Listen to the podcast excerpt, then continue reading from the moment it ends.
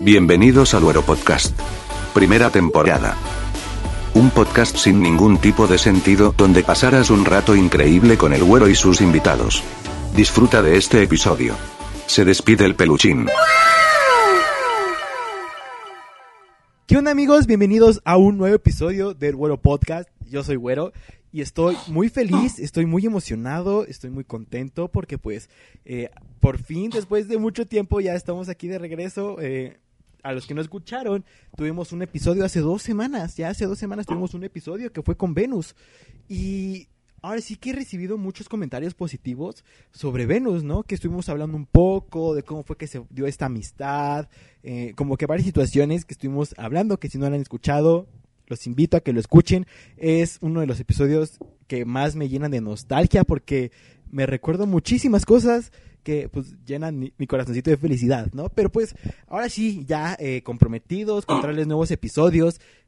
Ahora sí que ya estamos eh, felices, eh, contentos y ahora sí espero, bueno, más bien, no espero, se vienen nuevos episodios con formalidad, se vienen episodios, eh, ahora sí que recurrentes, eh, ignoren un poquito los sonidos que hayan al fondo, porque pues ahorita eh, estoy grabando en un horario que eh, hay mucho ruido en, las calles, entonces, pero pues no, es impedimento para poder estar echando chismecito. Y pues hoy es un episodio bastante especial, como todos los episodios, que si no lo han escuchado los invito a que se animen, a que se, se diviertan porque está muy, muy, muy padre. Y hoy traigo un episodio muy, muy especial, porque eh, es un invitado que no tengo mucho de conocerlo y le ha agarrado bastante cariño. Y siento que podemos hablar demasiado, ¿no? Es muy, es muy interesante hablar con él. Y para mí es un honor tenerlo aquí de invitado, de que haya accedido a, a estar aquí en un podcast, ¿no? Que, que no me lanzara y me dijera, ay, no, hueles a caca y me lanzara muy lejos. Pero, pero aquí está y estoy muy feliz. Y pues, con ustedes les presento a mi buen amigo Psycho. ¿Qué tal, Psycho? ¿Cómo estás? Hola, ¿qué tal, güero? ¿Cómo estás? Bien, también. Así que platícanos un poco de ti. Platícanos. Bueno, mira, eh, yo soy Psycho Edits, hago ediciones P3, creo que principalmente. He estado más enfocado en los P3, todo este, este universo muy inmenso que nos da mucho de, de qué reírnos. Eh, me encuentran en redes sociales como P-Psycho3 Edits, es como Psycho con el P3 incluido, claro que sí. Y pues nada, ahorita solamente tengo esta página. Me había hecho una página de Facebook, pero pues fue como un flop, no, no funcionó. Y estoy planeando cómo hacerme un canal de YouTube, pero eso sería más adelante. Pero eh, muchas gracias por la invitación. De hecho, estaba muy emocionado de estar contigo. Eh, me encanta mucho chisme- chismecito contigo. Y pues se pone muy bueno todo el chisme aquí contigo. Que es que se pone muy interesante, se pone eh, muy, muy padre el chismecito. La verdad es que yo, yo personalmente sí lo disfruto porque pues hablamos de muchos temas en, en particular. O sea, como que no tenemos uno. Y bueno, vamos a, como diría la señorita MP3, vamos a darle, ¿no? Con, con esta breve presentación. Y justamente nos estabas platicando que te dedicabas al a hacer edits sobre el Omniverso P3, ¿no? Que pues ya tuvimos el episodio que tuvimos a una invitada que fue a muchas pecas, que es el episodio número 3, que es el episodio P3. Pero pues el Omniverso P3 nos tiene mucho que hablar, ¿no? Nos, tiene, nos da mucha información, nos da mucho chisme, nos da mucha burla, como que muchos temas variados. Pero a ver, platícanos cómo fue que comenzaste a querer hacer edits. ¿Cómo fue, lo, qué fue lo que te motivó a comenzar a hacer edits sobre el Omniverso P3? Bueno, pues mira, yo empecé, de hecho, en grupos de Facebook, empecé como editando imágenes sin la intención de, de hacer ediciones así como tal. Y mi primera edición fue como un, un video de MP3 con acrónimos. Entonces les gustó mucho a muchas personas y después de ahí me fui para Insta, pero yo subía mis ediciones desde mi perfil como personal y me encuentro a Pau Chabela, que ya la cuenta de Pau Chabela no existe. Eh, y ella que me dijo, oye, deberías hacer tu propia cuenta y subes ahí tus ediciones. Entonces empecé hace como dos meses y medio con esta cuenta y recibí mucho apoyo. Y a mucha gente le empezaron a dar mis edits y ahí como que le fui dando más a, a los videos. Eh, como te digo, nunca tenía planeado crecer como estoy creciendo ahorita y la verdad que el apoyo que he recibido ha sido muy inmenso y ahí fue como te conocí a ti también. Así es, así es. Porque pues, eh, bueno, creo que no es nada nuevo que, que sepa, ¿no? Que también estoy dentro de, del Mame P3, del Omniverso. Eh, también comparto, justamente, comparto una cuenta con Venus, que es la del Wally Venus P3, y justamente ahí fue que eh, conocí a Psycho, ¿no? Pues yo voy, vamos, vamos a generar un poquito como de un diálogo. A ver, vamos a compartir cómo fue que nos conocimos o cómo fue que yo te conocí desde mi perspectiva y sería súper interesante conocer cómo fue tu perspectiva, ¿no? O sea, porque es súper interesante conocer como estas dos partes porque es como de, ay, no sé, a lo mejor decía que olía feo y que este me iba a saltar y que a lo mejor era amiga de MP3, o sea, como que hay muchas cosas pero es súper interesante. O sea, a mí siempre me gusta conocer como qué otras perspectivas tenían las personas antes de conocerme. Porque luego sí he escuchado unas cosas acá bien guajiras. De, ay, es que, em, no sé, tenías cara como que de drogo. Ay, no sé, es que tienes cara como que de niño bueno. Pero pues ya me di, ya me di cuenta que no. Incluso hasta con los mismos profesores. Me llego a enterar de profesores que me dicen, ay, es que, güero, fíjate que yo pensé que ibas a sacar 10 aquí con la materia. Pero está bien. Ahí vete con tu 8, ¿no? O sea, pero pues Vamos a comenzar. ¿Quieres comenzar tú primero o comienzo yo? Eh, si quieres yo comienzo. Mira, yo recuerdo muy bien que cuando empecé, a tantos seguidores, creo que tenía como 50, 70. Y la verdad, yo creo que mi, mi meta siempre fue llegar a los 100. Que dije, pues ya teniendo 100 son muchos. Y pues me doy por bien servido. Y recuerdo que mi primer en vivo en Insta, porque yo en mi vida he hecho como en vivos, fue contigo. creo que tú entraste en mi en vivo o me invitaste a un pero hay primera interacción. Para esto yo ya, ya había como que ubicado tu cuenta de Güero y Venus. Y yo, o sea, yo siempre te lo he dicho, la siento como muy VIP, muy, muy importante, muy conocida y hasta la fecha es muy conocida la cuenta. Entonces, pues me, me, emocioné mucho porque nunca había hecho un en vivo. Y es como que, y luego con Güero y Venus, es como que se me hizo muy, pues muy especial, muy, muy VIP. Entonces, eh, de ahí creo que eh, ya practicamos por DMs y me platicaste lo que hacías y ahí como que yo me interesé mucho en tu trabajo. Numa, Numa. Pues eh, sí, justamente eh, luego es, como que muy, muy padre no estar recordando esas cosas porque pues justamente tú mencionas que, que nos topabas acá como que muy top y yo, yo voy a ser sincero, ¿no? O sea, justamente hablando con, con la Venus era como de, no, pues fíjate que pues nomás somos una cuenta X, este, ay, pues no sé, o sea, como que no nos sentía muy top, pero sí, justo, ¿no? Eh, yo había entrado en, en uno de tus eh, lives. De hecho, todo comenzó porque no me acuerdo quién había entrado antes. Había entrado alguien antes, este, no me recuerdo para qué era. Y te empezaron a contar unas cuantas cosas, o fue que empezaste a contar unas cuantas cosas que te pusieron ahí en el chat. Y dije, me voy a meter a su live para decirle, oye, nomás ten cuidado con esto, este, como que varias cositas. No recuerdo exactamente si fue con la situación de, em, bueno, creo que conocemos el personaje de Chemita Amador o José María Amador. No me acuerdo si fue con ese personaje o fue con algún personaje de los P3, que recuerdo que me metí porque fue como de, ay, este, le voy a, voy a meter a su live para explicarle y que nomás tenga cuidado, o sea, que no como tal cuidado, pero, o sea, sí con las definiciones porque eh, es súper variado y luego se presta como que a muchas situaciones y pues el MAP 3 ahorita está como en una parte fracturada, está como... ¿Cómo, ¿Cómo podemos explicarlo? Es como, está como los átomos, o sea, ya no es nada de lo que era a principios, entonces prácticamente pues ya, eh, tristemente por otras, otro tipo de personas, ya eh, se ha perdido como que bastante interés en todo esto del mame, no, yo es lo que recuerdo, es de lo que recuerdo que metí para decirte, ay, este sí, fíjate que no sé qué, no sé qué tanto, te estaba platicando de algo. Y justamente, eh, ya, pues ya, ¿no? Ya te había comentado, pero el live se acaba. Se acabó el live y justamente, y sí, fue en, fue en tu live. Em, sí, fue, fue, fue en tu live, si no mal recuerdo. Y justamente eh, me marcaste para preguntarme, ay, hoy, no para preguntar, bueno, sí, para preguntarme que, este, que te pasara, que qué otros proyectos tenía, que los ibas a checar y que no sé qué no tanto, ¿no? Pero pues eh, la verdad es que hay que, hay que ser sinceros y pues soy un poquito huevón, entonces eh, pues no le presté como tanta importancia porque era como de, ay, sí, ¿no? Y pues recibíamos mensajes de muchas personas y luego sí era como súper complicado estar buscando entre los chats porque pues, luego nos llegan mensajes diarios, como que muchas situaciones.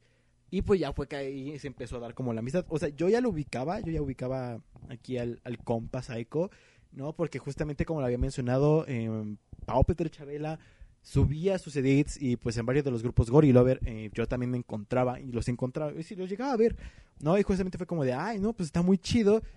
Y voy a confesar que busqué, ay, pues a ver cómo se llama su cuenta, ¿no? busqué el Psycho y fue que ella, fue como de, ay, es este carnal, ¿no? Es, órale, pues. Pero nunca mandé la solicitud porque fue como de, ay, pues chido, ¿no? O sea, pero vi que varias cuentas como que Gorilover, pues ya la estaban siguiendo. De todos modos fue como de, pues, ah, pues está muy chido y todo, pero justamente Pau P3 estaba subiendo los edits y los veía en Facebook, fue como de, ah, pues ahí los estoy viendo, ¿no? Ahí está chido. Pero fue cuando ya eh, llegó la cuenta de Psycho Edits, ¿no? Porque, pues, y fue cuando ahí fue como de, ah, ya, ¿no? O sea, ahora entiendo el por qué, ¿no? O sea, como que varias situaciones, pero esa fue como mi, mi perspectiva, o sea, jamás iba a pensar que se diera una amistad así como tan rápido, conexión, porque pues la verdad es que pues uno, uno que es huevón, ¿no? Y pues no que no le pasó el canal como hasta dentro de un mes después. no, fue, hasta dentro de un mes después, pero porque pues digamos que trae como otras situaciones, y luego se me olvidaba y varias cositas, pero esa fue como mi perspectiva, ¿no? O sea, eh, no, y pues gracias por, no sé, es que no sé cómo explicarlo, pero es como súper random porque pues no, no nos sentimos como una cuenta acá top, ¿no? O sea, fue como una cuenta más. Y... Pero ha sido como un todo un relajo, ¿no? Pero pues ya, me comentas que llevas exactamente unos dos o tres meses en el Mame P3, ¿no? O sea, bueno, con respecto a la cuenta. Sí, son como dos meses y medio, la verdad. Esta cuenta, pero ahí llevaba como desde octubre, hacía un como una vez al mes.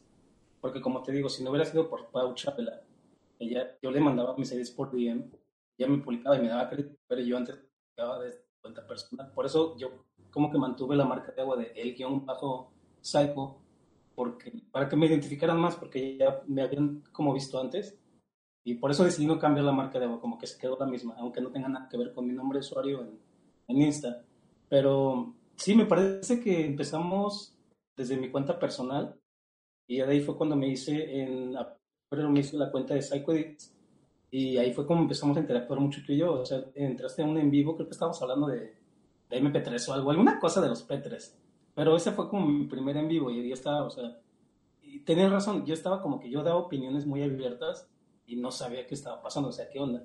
Como que hay limitaciones, ¿sabes? En, en hablar de ciertas personas en Instagram, mencionar a otras personas. O sea, hay, a veces que no es muy recomendable hablar mal, hablar mal de ciertas personas, porque como tú, tú, sabes lo que pasa ahí dentro de Insta.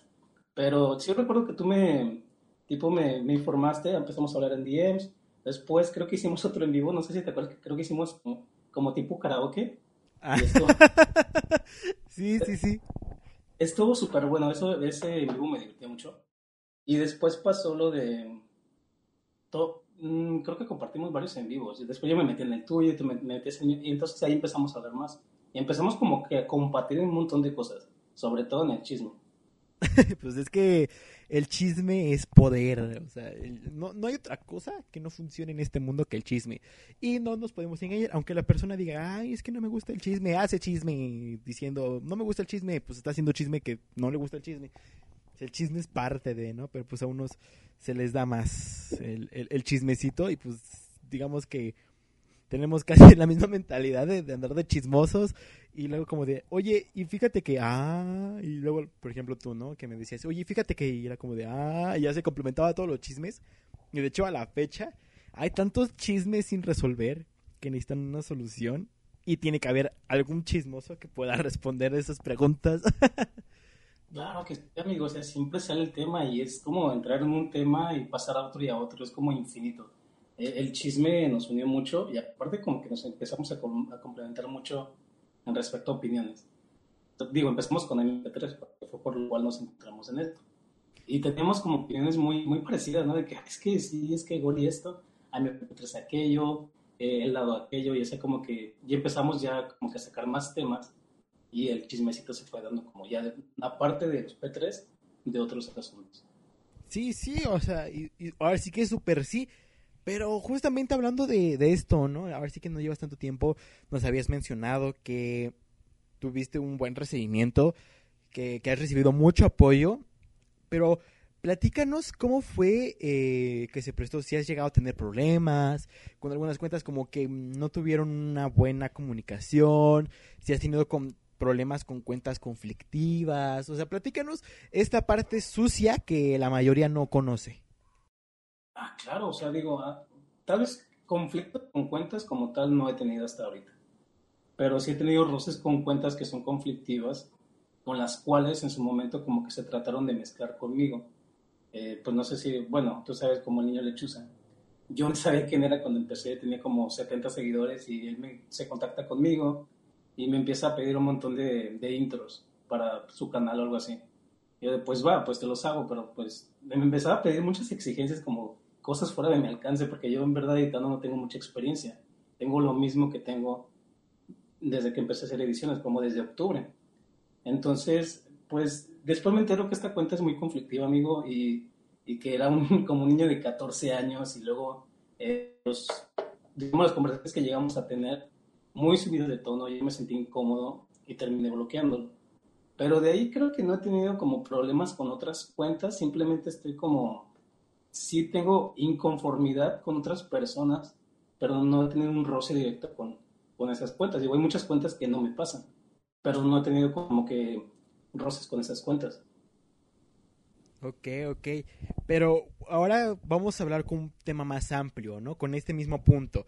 De, de la parte que no mucho se entera, ¿no? Que pues uno, pues, cuando está en redes sociales puede enterarse de todo, puede ver el chismecito. Ay, que una cuenta subió un meme, jijiji, ¿no? Y que ahora una cuenta le dijo que parecía Pou quemada a Gori, ¿no? Que tiene cara de Pou, pero um, en forma de caca. o sea, como que muchas situaciones. Pero, ¿cuál crees que sea la parte que pocos saben del involucrarse a todo esto del relajo P3?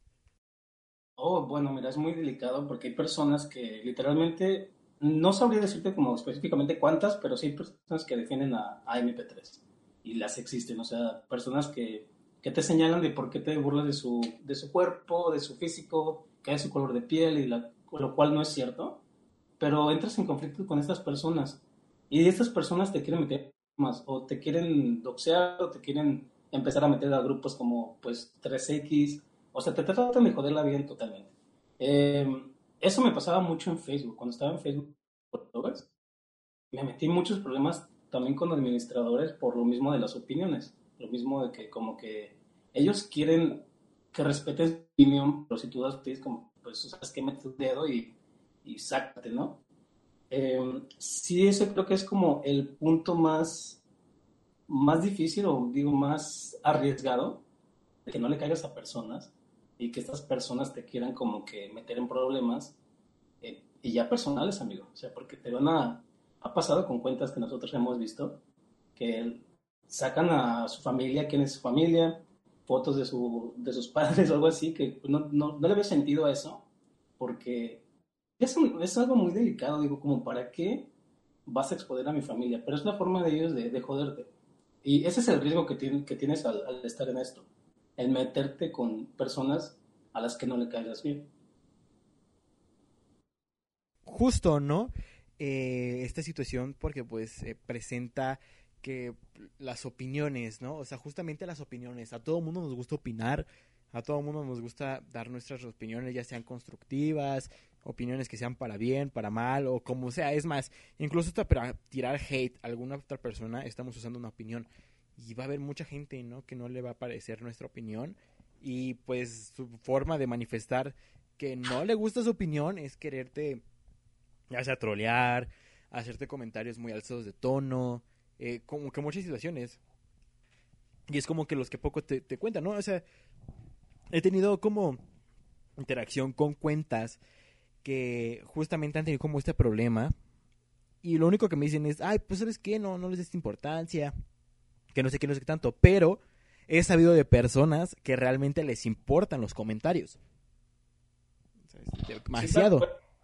Em, creo que independientemente si es solamente con el mame de, los P3, con cualquier cosa, digo, una persona como creadora está como que abierta a eso, ¿sabes? Como que siempre vas a tener personas a las que le vas a caer bien y personas a las que no. siempre hay un porcentaje, nunca le vas a caer bien a todo el mundo y tampoco le vas a caer como mal tampoco a todo el mundo.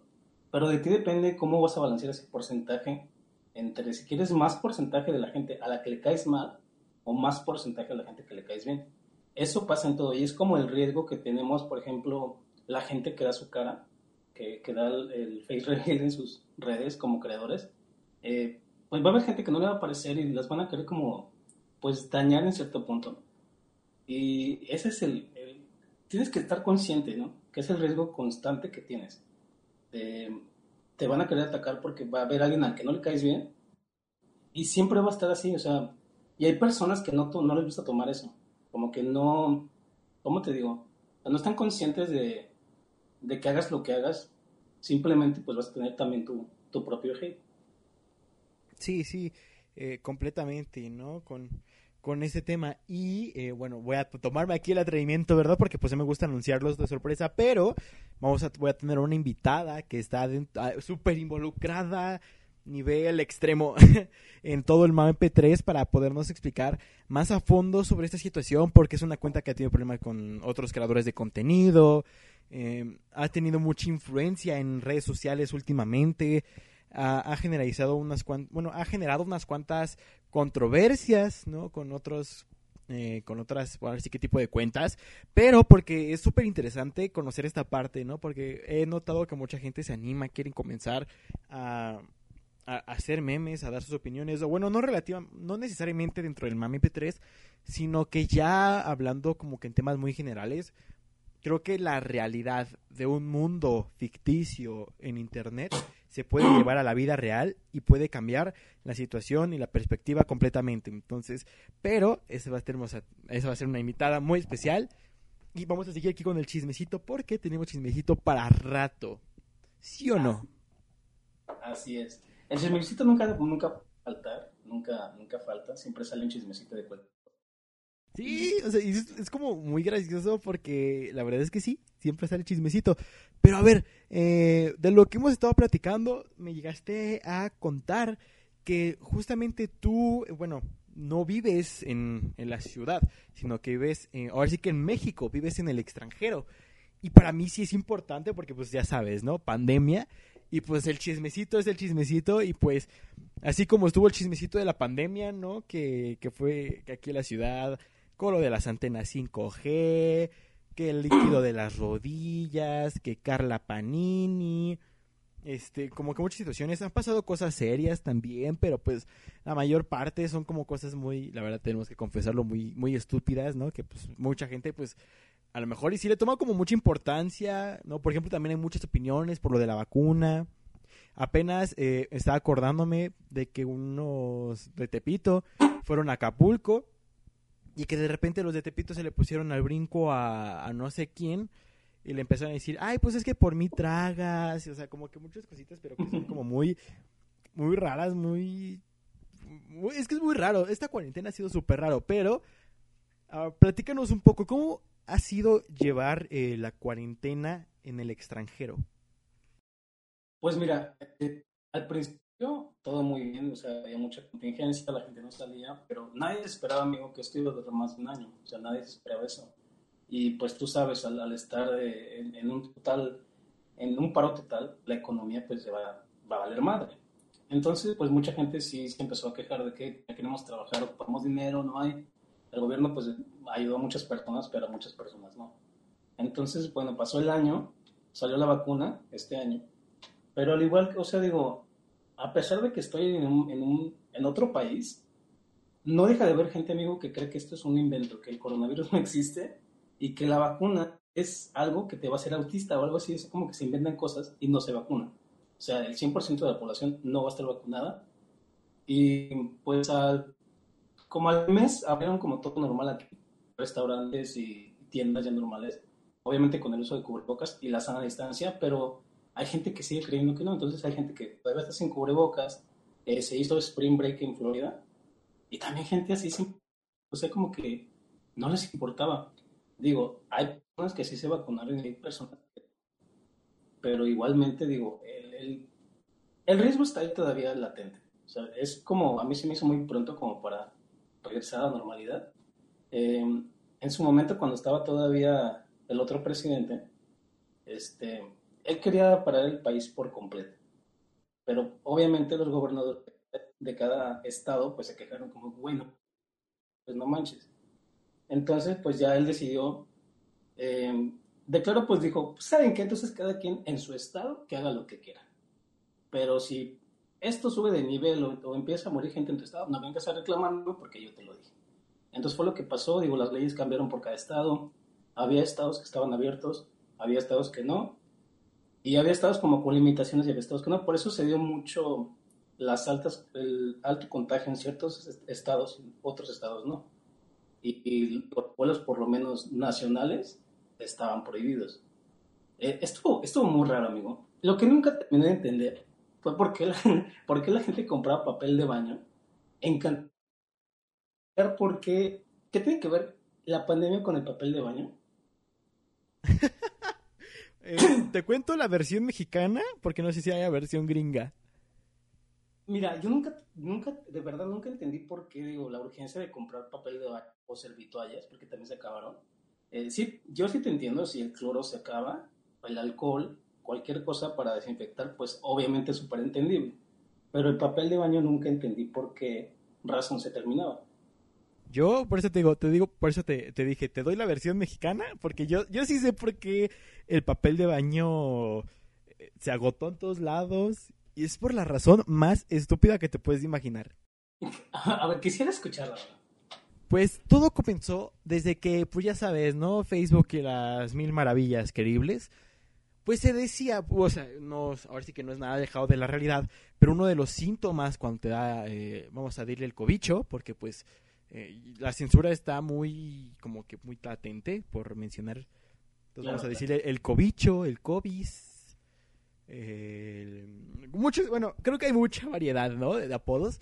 Pero, justamente, ya sabes, Facebook un mundo maravilloso, un mundo bastante completo, por así decirlo. Pero se decía, o sea, bueno, uno de los síntomas es que te da chorro.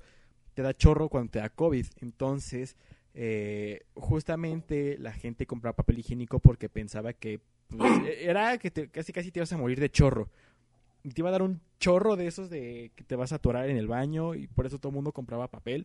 Porque pues eh, así como que era lo más escuchado, ¿no? Pues les va a dar chorro a todos y es como de, ay, pues mejor me llevo el papel antes de que se acabe. Y pues todo el mundo se empezó a llevar papel. Y fue a tal grado de que me tocó ver que aquí, en, bueno, supongo que también en varios lados, ya te reducían la compra de, de papel higiénico. Era como de, ya nomás puede llevarse unos cuatro paquetes de rollos de papel higiénico por familia, ¿no? O sea, ya lo tenía como súper controlado y justamente después cuando ya se calmó la cosa, ahora veías todos lados atascados de papel higiénico, todos lados.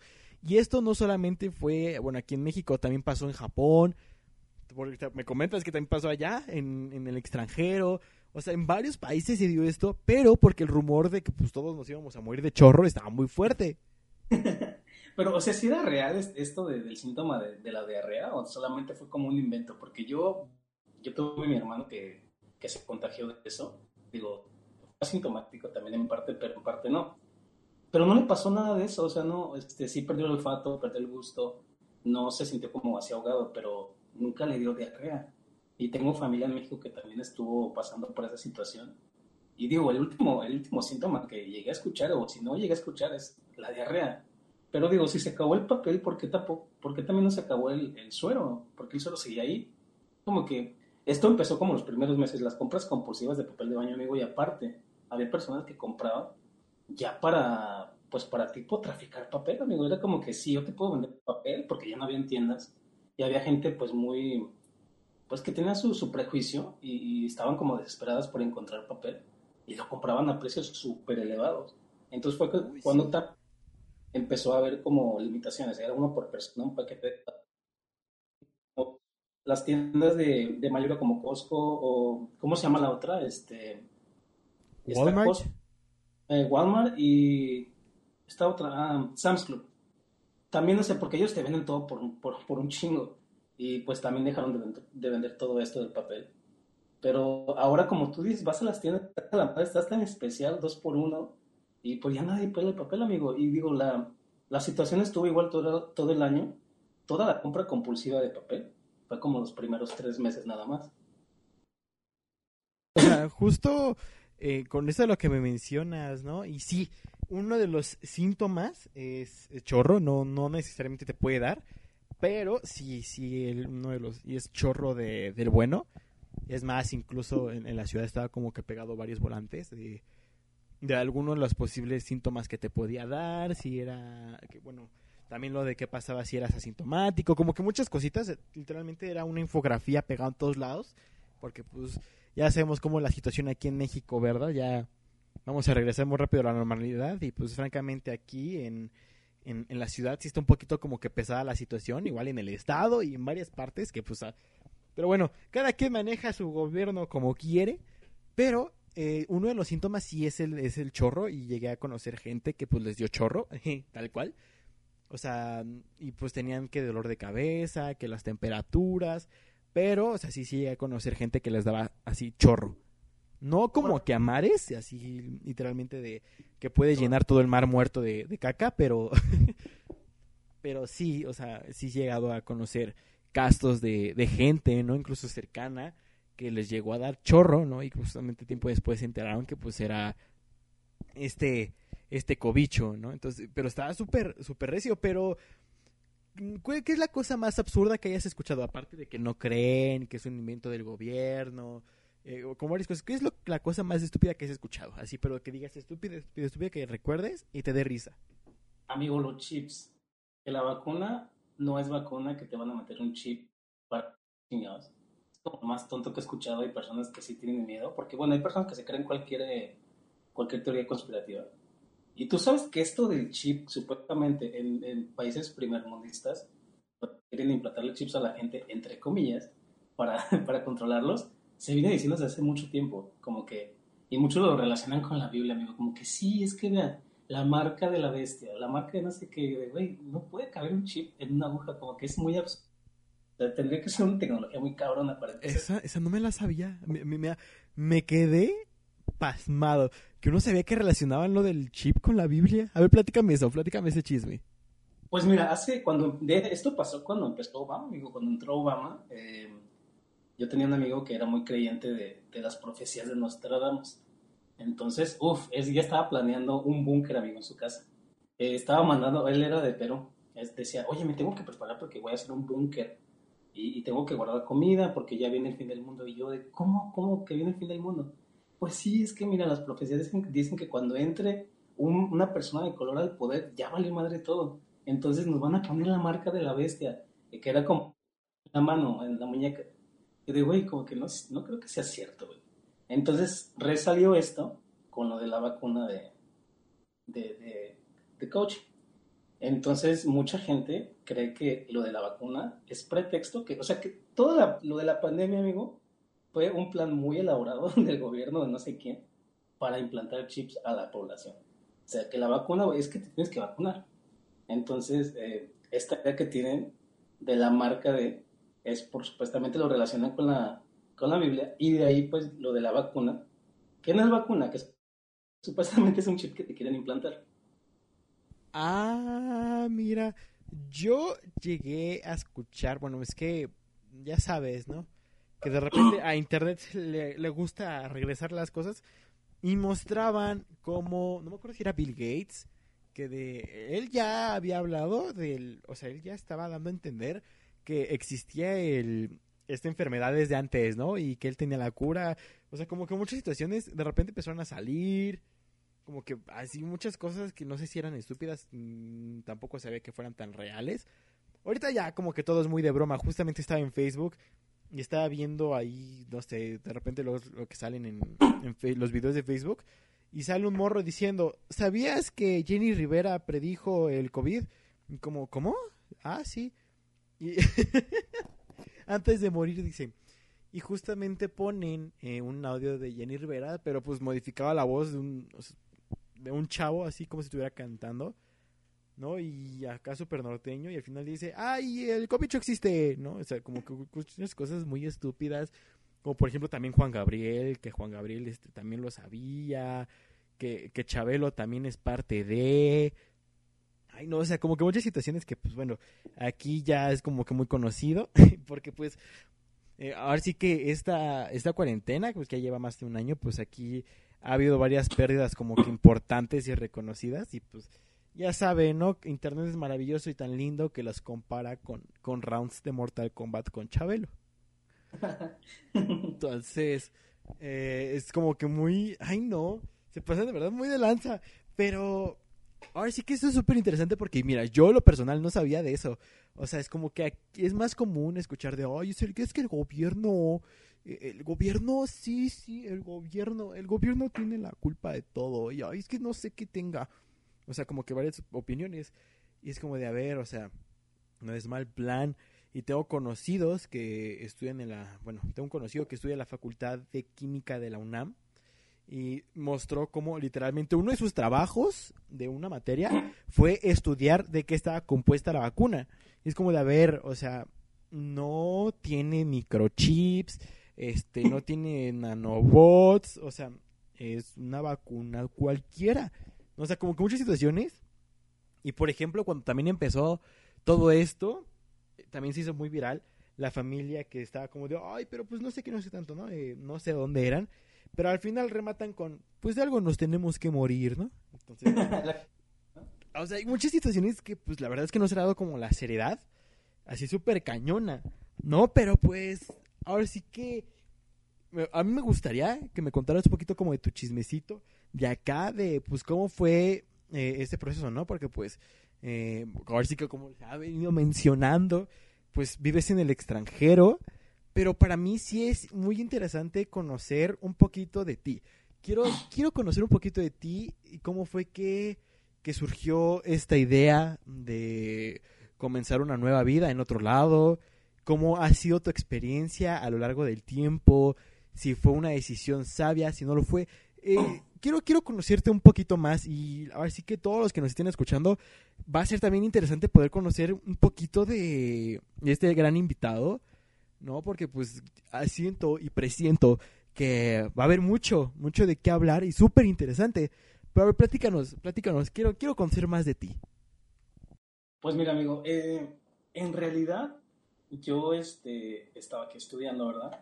Pero todo, todo lo que pasó ha sido una gran aventura. Eh, yo vivía con mis papás, mis papás viven en Texas. Entonces, eh, pues da la casualidad que ellos no saben que yo era gay. Entonces, pues mi, papá es muy de la vieja escuela, como muy de los, ah, pues lo, lo tradicional, ¿verdad? Entonces, yo soy el mayor de mis hermanos. Entonces, él se entera por, por una persona que no debe, no debe haberse enterado. Pues nos molestamos, ¿sabes? Como que no supo cómo actuar, yo no supe qué decirle y pues como que fue muy incómodo. Y pues me tuve que salir de casa, más que nada por eso me independicé. Y pues me fui así como que a explorar, amigo. Eh, he visto muchas cosas, muchos lugares. Empecé a trabajar porque un tío me acomodó en una industria muy grande, que es una industria de, pintura como eh, pintura marítima, perdón. Y me ha ido súper bien, amigos. O sea, la verdad nunca esperaba que iba a pasar todo esto, nunca esperaba que iba a haber todo lo que vi. Conocí a muchas personas, he andado por tantos lugares. Eh, al principio, ¿sabes? Yo, yo sí me lamentaba porque no veía a mi familia, a, mi, a mis hermanos, a mi mamá, a mi papá tampoco era como que dije, ah, pues madre, mejor me regreso, ¿no? Como que sí, así es, lloraba hasta quedarme dormido. Y pues sí me agüitaba porque estaba, pues tenía como 20 años. Entonces estuvo muy duro todo esto. Pero al final de cuentas me pude adaptar, amigo. Eh, sí le eché ganas, la verdad. Y me independicé porque cuando me salí si era un niño bien o sea que no sabía hacer nada. Era de los que todo le hacían su mamá. No sabía cocinar, no sabía doblar mi ropa, no sabía hacer absolutamente nada. Pero lo que me motivó mucho fue que demostrarle a mi papá que yo podía, ¿sabes? Como que, pues el hecho de ser gay no quiere decir que yo no pueda o que, pues, no sé, es que él tiene como el pensamiento de, de, que es como una, bueno, tenía, porque ahorita ya no, es como una tipo de enfermedad, ¿sabes cómo? Que pues eres diferente o algo. Él asumía que, que yo me iba a vestir de mujer, amigo, como que yo iba a andar de, con peluca y, y vestido, y pues no, o sea, es algo muy diferente. Que no le, o sea, no tiene nada de malo, pero simplemente yo no soy transvesti, simplemente soy gay ya. Y mi papá tenía esas ideas porque pues igual no está muy informado, ¿sabes? La, no, no tiene mucho conocimiento tampoco de esto y él actúa como él pensó. Entonces, eh, sí, pues igual nos tomamos nuestro tiempo sin hablar, pero nos ayudó muchísimo, amigo. no hay nada que el tiempo no pueda, no pueda reparar. Y ahorita tenemos una, una relación muy, muy estrecha, hablamos mucho y todo.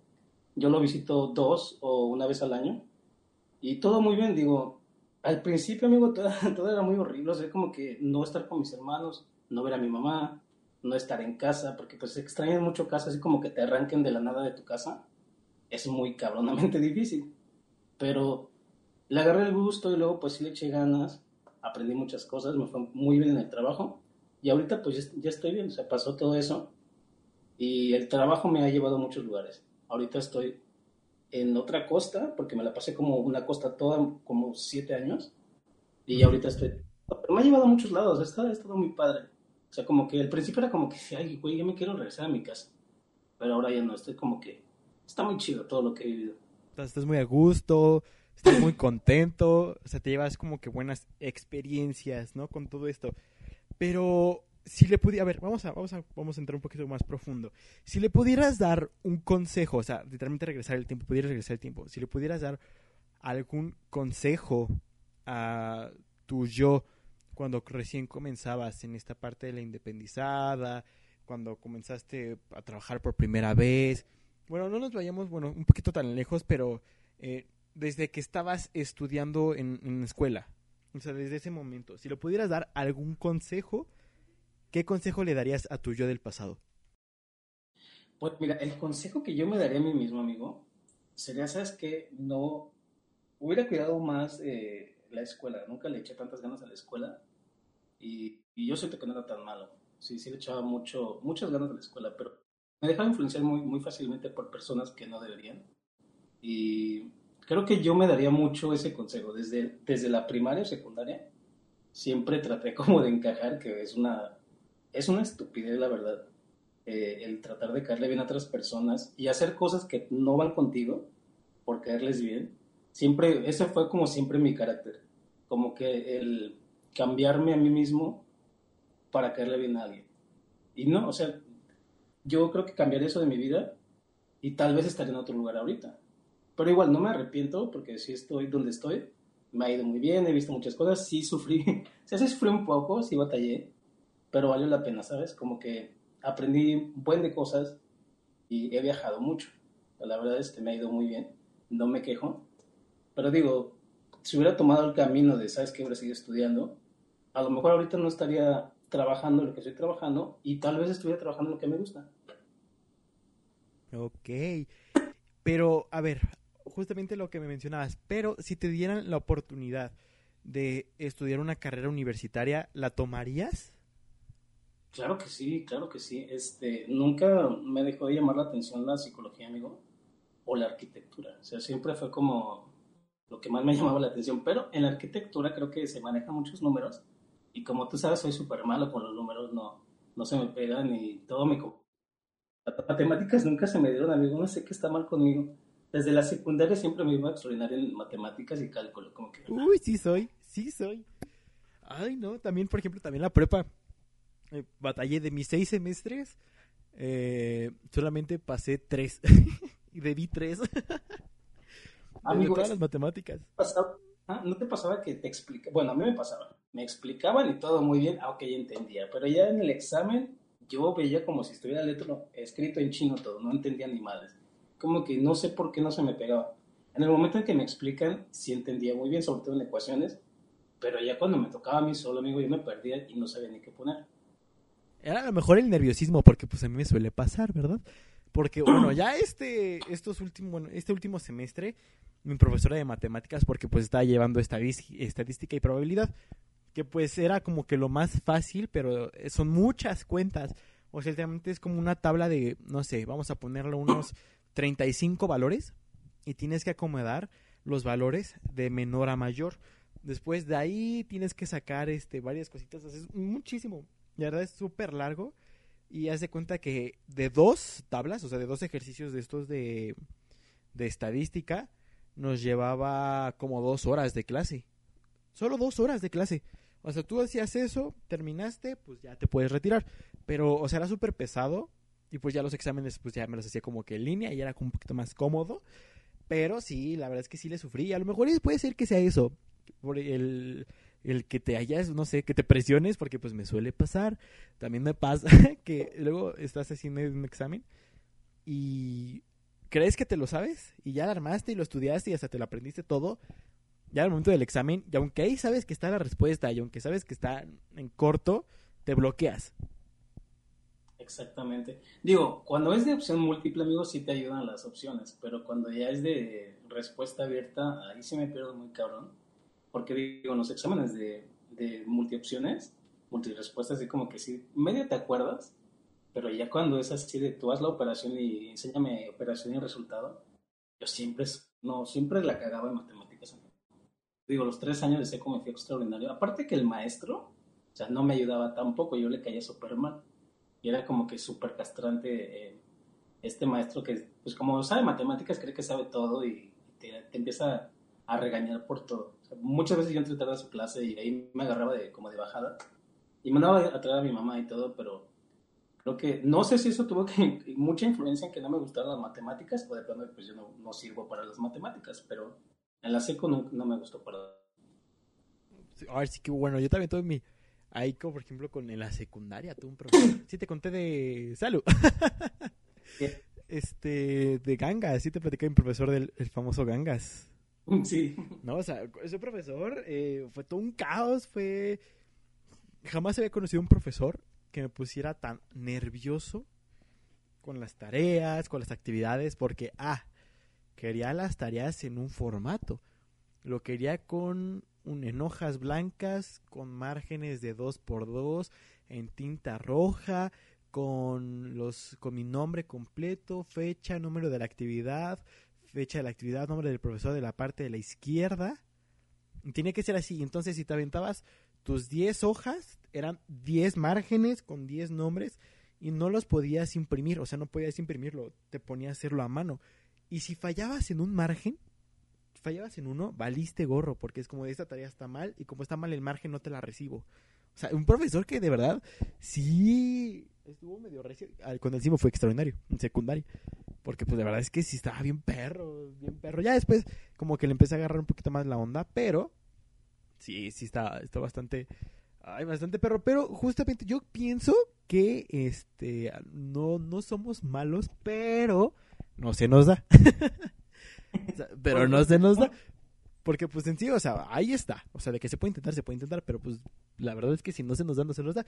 Y hay unas partes en las que pues luego se te da así mejor. Creo que has notado que hay algunas partes en las que sabes que se te da mejor las cosas, no sé, a lo mejor en, en, español se te da bien la redacción, se te da bien la creación literaria, se te da bien la actuación, se te da bien la fotografía, se te da bien la física, se te da bien la biología, o sea, como que hay una gran variedad, o sea, yo en lo personal se me da súper bien lo que es la cuestión de la tecnología, de las TICs, eh, programación no tanto, pero hay más o menos, pero en cuestión de las TICs a mí se me da súper, súper cañón.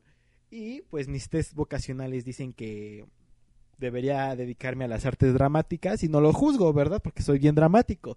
Pero, es, o sea, es muy neta, o sea, de verdad mi test vocacional que hice eran, me salieron como unas, eh, ¿qué serán? Unas 15, unas 15 carreras, de las cuales la mitad eran con respecto a la actuación. Órale. Entonces fue como de, ah, mira, mira, mmm, pero pues ya este, ando, ando estudiando la, comunicación porque pues me gusta hacer todo y al mismo tiempo nada. a, eso se dedica un comunicólogo. Eres todo, pero al mismo tiempo eres nada, porque es fotografía, edición fotográfica, este, diseño editorial, eh, producción bibliográfica, este, como que varias cositas, pero pues no, no te especializas en nada. Pero bueno, en, sí, por ejemplo, ¿cuál es tu fuerte? en qué ¿En qué ambiente te sientes cómodo, como pez en el agua? Que digas, esto es lo mío, porque se me da y, eres nato en eso. Uy, creo que definitivamente las cuestiones de aquí de la computadora, o sea, soy súper teto para las cuestiones de tecnología. Pregúntame cualquier cosa de tecnología y te la respondo. O sea, obvio no me preguntes como qué cosas más avanzadas de, ay, ¿dónde pone la, la cuando levanta la tapa? Y, ay, no, o sea, no sé, ya, tampoco no. Pero, por ejemplo, cuestiones de, que sistema operativo, programas, o sea, literalmente lo, lo que es la TIC, ¿no? Las tecnologías de la información y la comunicación, se me da súper bien, súper, súper bien, o sea, es como que mi fuerte. Obvio, pues no, no me veo como que dedicándome el 100% en, en esta cuestión desde la TIC, ¿verdad? Porque pues ya estaría pensando en mi café internet eh, con el juego del GTA San Andreas instalado. Pero eh, justamente pues eh, me gusta mucho, ¿no? El, el crear cosas, ¿no? Juntar lo que es parte de mi creatividad, ¿no? De las ideas que se me ocurren en la cabeza, a digitalizar la, la situación. Otras personas lo pasan en físico, ¿no? Que a lo mejor tienes ganas de pintar, ah, pues pintas, y en, hoja de papel o algo así, pero por ejemplo a mí me gusta mucho digitalizar las cosas, pasar las cosas que me gustan a lo informático, a lo virtual, o sea, me gustan demasiado la, la, las cosas virtuales, siento que ese es mi, mi mero mole, pero mi mero, mero mole. Órale.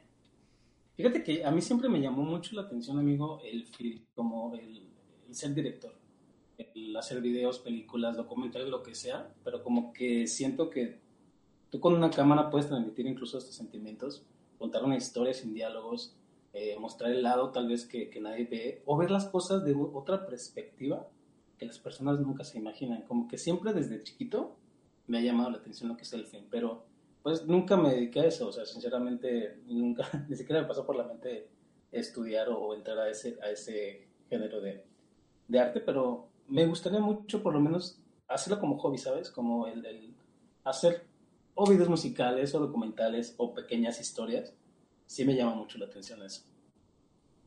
Si te dieran la oportunidad de hacer, no sé, supongamos en un mundo bonito y maravilloso, eh, llega Guillermo del Toro y te dice, a ver, este, rífate en lo que me voy por unos hockeys, este, una toma, eh, no sé, hipotéticamente, ¿te rifarías aún no teniendo conocimientos? Claro, siento que sería como la oportunidad de mi vida, ¿no? Como que tengo que, que lucirme. Aparte es como, bueno, no sé cómo explicarte, pero es como un ojo que tienes, como que una visualización de alguna escena a mí se me da mucho, bueno, a lo mejor se les da varios, como por ejemplo el imaginar el video de una canción que escuchas, el visualizar todo el video y tomas y todo eso. A mí me pasa mucho eso, como que imagino mucho las tomas, los ángulos y todo, y todo esto, y pienso que no le di tan mal tal vez, digo, nunca he hecho la prueba así como tal de hacer algo serio, pero me gustaría por, es, por lo mismo intentarlo, como empezar con un pequeño documental, un pequeño una, una película corta y para ver cómo, cómo va. No, no estaría mal. Mira, vamos a, vamos a hacer un, un, pequeño ejercicio, nomás para ver. Quiero, quiero conocer qué tan, qué tan creativa está tu mente, ¿no? En cuestiones de la escena. Y a ver, te voy a poner una escena hipotética y tú me tienes que decir eh, qué efectos le pondrías, qué tomas, ubicación, este, qué instrumentos vas a usar.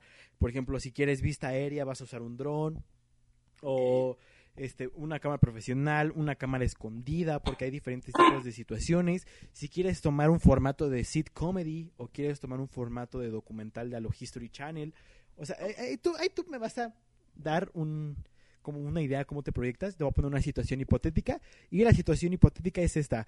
Um, Gori baja 35 kilos pero trata de pasarlo como si fuera, eh, ahora sí que como una escena cinematográfica. Ahí está la, la, situación. Gori bajó 35 kilos. ¿Qué, ¿Qué, usarías tú? Sería como que una escena de, tiempo lapso, ¿sabes? Como que ella haciendo ejercicio y la cámara va a panear de derecha a izquierda como girando. Entonces, pero va a pasar el tiempo a conforme gira la, la cámara. Entonces ella va bajando el peso bueno, igualmente no sé si quieres lo quieres dramático, lo quieres como, como... como tú quieras. Aquí, aquí es libre el cómo quieras interpretarlo. Aquí nomás quiero, quiero conocer qué tan creativa es, es tu mente, ¿no? Y justamente así para podernos dar cuenta de, pues porque eso es como otra pregunta, de quiénes son los directores de cine que más influyen en ti. Entonces, mira, está aquí todo está mira, fríamente calculado. Pero a ver, síguele, síguele. Pues bueno, es para empezar, el, el bajar de peso es un, es un, proceso muy fuerte, es un proceso muy que ocupa de mucha disciplina y tendríamos que plasmar ese sentimiento en la escena, sentimiento de, pues, de que fue difícil, el sentimiento que tuvo disciplina la Gori, que no lo va a tener, pero bueno, el, el esfuerzo, pasarlo a una escena sin diálogos, entonces es como que ella sudando así en China, haciendo ejercicio, matándose, pero la cámara como siempre dando vueltas alrededor de ella, porque el tiempo está pasando alrededor de ella. Entonces, eh, creo que así sería la escena, y al final como que ella saliendo de, de, de donde se entrena, pero ya pues súper transformada, amigo, o sea, como que sí valió la pena todo el esfuerzo, y ya hacemos un close-up a su cara como que ella pues ya muy satisfecha de, de su resultado, pero siento que mostraría mucho lo que es el esfuerzo físico para llegar a la escena final, que es ella ya pues ya perdiendo el peso. O sea, sería motivacional. Exactamente, sería Ah. Métala, que digas, órale, no manches, es que sí, le está echando muchos huevos. Dan, ella como que todo usando máquinas y plasmarlo, o sea, digo, sería un- como video muy corto, pero o sea, es como que transmitir esa, esa transformación muy dramática. Sí, sí, sí, sí. Y pues mira, ¿cómo lo haría yo? Digamos que yo soy tipo Michael, eh, no Michael, Michael Jackson, este brother que tiene que ver aquí, pero este, ay, ¿cómo se llama este carnal? El Michael Bay, ese, ese, el que le gustan mucho las explosiones, ¿no? Y luego también tenemos a, a James Gunn, ¿no? Que James Gunn tiene sus producciones acá súper astrales, súper galácticas, bien padres. Este, Claro. ¿quién otro? Hay, hay uno que apenas, este, ah, Snyder, Snyder, ¿no? Apenas que sacó el Snyder, Snyder Cut, si no mal recuerdo. O sea, como que hay muchas cositas y pues yo siento que lo haría muy dramático. Le metería explosiones, em, explosiones, cámara lenta. A lo mejor tomo unas tomas como a lo tipo It, el remake que hizo Andrés Muschietti, si no mal recuerdo si se llama su, su nombre, que es eh, el efecto del acercamiento de cámara y poco a, mo- a poco a poco lo vas ladeando. No sé si has llegado a ver ese tipo de, de escenas, ¿no? Que de repente se están acercando o quieren hacer un acercamiento, no sé, a una casa y mientras se van acercando, la cámara va dando vuelta a la izquierda o a la derecha, no dando toda la vuelta, sino que a un poco de lado y se nota aquí como un, un zoom eh, de suspenso, ¿no? Como que sabes que hay algo ahí. Entonces yo, Y yo usaría eso. Wow. Pero, o sea, ¿cómo, cómo, cómo la plasmarías ella haciendo ejercicio, haciendo dieta, o cómo, cómo sería el periodo de peso de ella durante toda la, la escena? Junta a Rocky. La escena de Rocky cuando está haciendo ejercicio, cuando está corriendo. Entonces, si juntamos esa escena de a lo Rocky, y pero también queremos meter explosiones, ah, pues Gori es un agente secreto, ¿no? Y está entrenando. Órale, ya tenemos la escena de Gori corriendo, entrenando, y aparte explosiones porque es un agente secreto. Ahora, eh, metemos eh, ahora a este Snyder, ¿no? Metemos a Snyder. Y justamente hay una explosión que llega a la parte de atrás y que la avienta y metes cámara lenta y ves los fragmentos de del fuego, pues como el fuego se va expandiendo y de repente ves a Gori cómo salta y logra esquivarlo y da una vuelta, ¿no? O sea, acá lo a lo James Bond también, ¿no? Y luego si metemos a la escena a lo Andrés Muschietti, eh, das una vuelta al malo de la historia que podría ser a lo mejor su coach o es un entrenamiento acá de, de mini espías y le das un acercamiento dramático al coach de cómo de cómo le está entrenando y cómo le está enseñando, ¿no? Eh, hay como es que hay, hay tanta variedad y luego si metemos a Johnny Depp, si metemos al buenísimo Johnny Depp, podemos meter que están protegiendo a- al mundo, ¿no? De unos alienígenas, de unos alienígenas acá que, que super marcianos y lo que sea. Digo que sería una historia muy bizarra, pero sería muy buena, muy interesante y que francamente sí la vería. No te voy a decir que no, te voy a engañar. Pero sí, ahora, ¿qué, qué más? ¿Qué otra escena podría meter? ¿A quién otro director?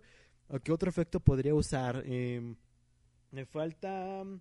Ah, bueno, Guillermo del Toro también es muy de, de monstruos, ¿no? Y O sea. Johnny, Johnny Depp es como de crear personajes, ¿no? Crear historias, momentos. Usa también monstruos y todo lo demás, pero es muy fantasioso. Podríamos usar fantasía, ¿eh? Ahora, recordemos que Gori siempre se inventa un mundo, entonces podemos aplicarnos de que Gori es un agente secreto, pero que de repente cae en un agujero que la manda a su mundo de maravillas. Uh, estaría muy bizarro, pero está muy, no sé, me gustó y me llamó la atención. Muy variado. Entonces el, el, villano de la historia sería el coach. Sí, justamente apenas estaba viendo un resumido porque salió un, un, bueno, no tiene mucho que salió una tipo caricatura para adultos que se llama Invencible, que salió en Amazon y que resulta ser, bueno, no, no, bueno, no lo spoileo porque a lo mejor hay gente que lo está contando, pero más o menos la idea va por ahí. La única diferencia es que aquí es un alguien muy muy cercano al, al famoso Invencible, que resulta ser el malo, pero no doy spoilers porque pues he notado que gente sí la está viendo y es muy famosa y de hecho le están haciendo muchos memes. No sé si has visto los memes de Think Mark Think o Piensa Mark. No sé si lo has visto. No los he visto bien. Si encuentro uno, ahí te lo, ahí te lo paso. Pero sí, justamente, no sé, como que sería todo esto.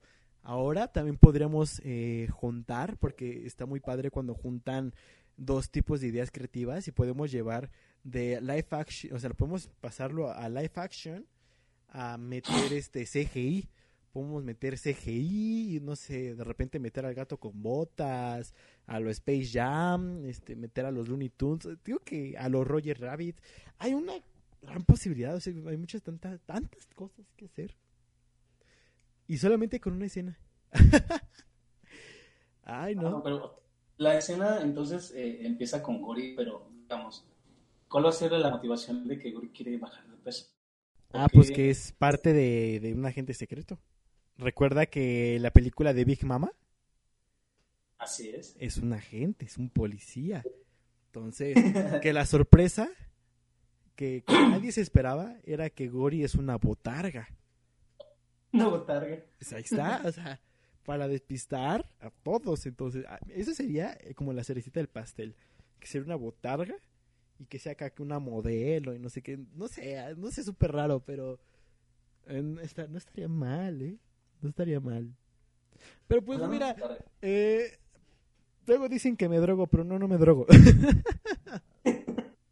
es que está muy variada la escena. O sea, yo también hasta la visualidad dije, bueno, tendría explosiones, tendría cameos de Johnny Depp, invitados, directores invitados, escenas con CGI. Es como que, wow, qué, qué dinámico, qué dinámico. Ah, está súper completo. Pero bueno, amigos, estamos llegando ya a este final de este podcast ya fue, fue bastante especial. Me gustó echar chismecito. Tocamos varios temas, estuvo bastante interesado. Bueno, más, perdóname porque es más, estoy nervioso de lo emocionado porque de verdad me gustó mucho este episodio. Fue bastante interesante poderte conocer un poquito más. Eh, todas las personas que te estén escuchando te van a poder conocer un poquito más, ¿no? Eh, de cómo fue tu experiencia, eh, qué fue, cuál es el consejo que le darías a tu yo del pasado, cómo es vivir la cuarentena en otro lugar, em, como que muchos temas también, cómo, cómo es sobrellevar el MAMP3. Es un episodio bastante completo, está, estoy súper emocionado de que hayas aceptado esta invitación. ¿Y algo más que quieras agregar antes de que terminemos el episodio, amigo? Pues nada, este, la verdad, muchas gracias por invitarme, amigo. Eh, si fuera por mí, yo me paso ocho horas echando chisme contigo, porque el chisme no se acaba. Y, pero bueno, ya habrá otra oportunidad. Me encantó mucho estar aquí contigo. Eh, los temas me encantaron y sí, este, espero algún día volver a estar aquí otra vez contigo, que me invites para hablar de otros temas. Y pues nada, sería todo. Pues más bien, muchas gracias a ti y a todos los que nos están escuchando, llegaron hasta acá. Muchísimas gracias a cada uno de ustedes. Eh, he recibido mucho apoyo porque, y eso es sorprendente porque dejé el proyecto a un lado y pues ahorita lo estamos retomando. Pero pues muchísimas gracias a todos los que nos estén escuchando. Eh, se vienen grandes sorpresas. Ya saben que me pueden encontrar en todos los lugares como el Güero GM15 y pues ya ustedes nos están escuchando aquí directamente desde el Güero Podcast. Recuerden que eh, pueden escucharnos desde Apple Podcast, puedes escucharnos desde Spotify, desde Google Podcast y desde Amazon Music. Entonces, ahí, ahorita tenemos ya variedad que puedes echar chismecito, puedes descargar el episodio, disfrutarlo. Se vienen grandes episodios, se vienen grandes invitados. Ya tenemos otros dos invitados más. Eh, uno, ya les di un pequeño spoiler, tenemos otro más. Así que, pero pues yo no les voy a decir quiénes son. Va a ser, va a ser una sorpresa bastante especial. Y pues, gracias. Y esperen un nuevo episodio muy pronto. Y nos vemos en la siguiente. Adiós.